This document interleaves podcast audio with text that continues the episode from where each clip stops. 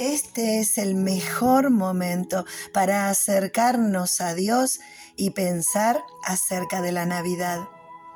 En la Biblia, en el Evangelio de Lucas capítulo 1, versículos 46 en adelante, nos encontramos con la alabanza que María le declara a Dios desde su corazón. Alabo al Señor con todo mi corazón.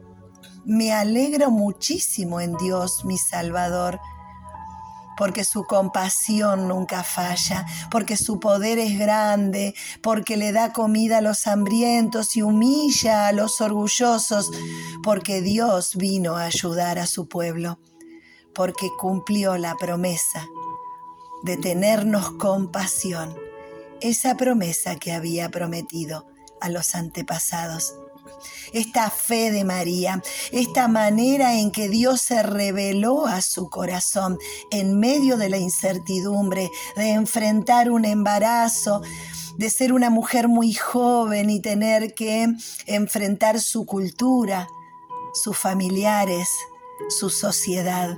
Bueno, todo esto puede lograrse solamente si Dios reina en tu corazón si dejas que Dios ilumine tu vida y use tu vida para iluminar a otros.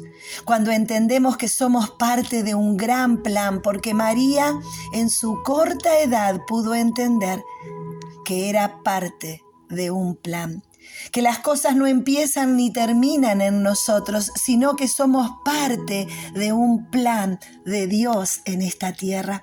Y Dios quiere iluminar tu vida para que vos y yo iluminemos esta tierra para que la oscuridad se disipe, para que la gente sea libre, para que las personas en esta tierra puedan encontrarse con Dios y poder ser sanadas, rescatadas, restauradas para gloria de Dios y para alegría de sus corazones.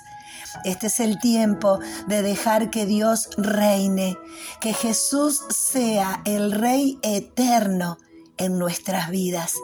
Solamente de esa manera nuestras vidas pueden iluminar esta tierra.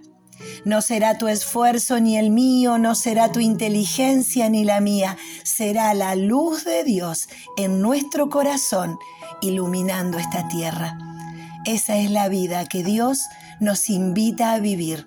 En esta Navidad Jesús nace para darnos una nueva oportunidad, no solo a nosotros, sino a todos los que todavía no se encontraron con este niño Jesús, el niño rey que vino a reinar para siempre.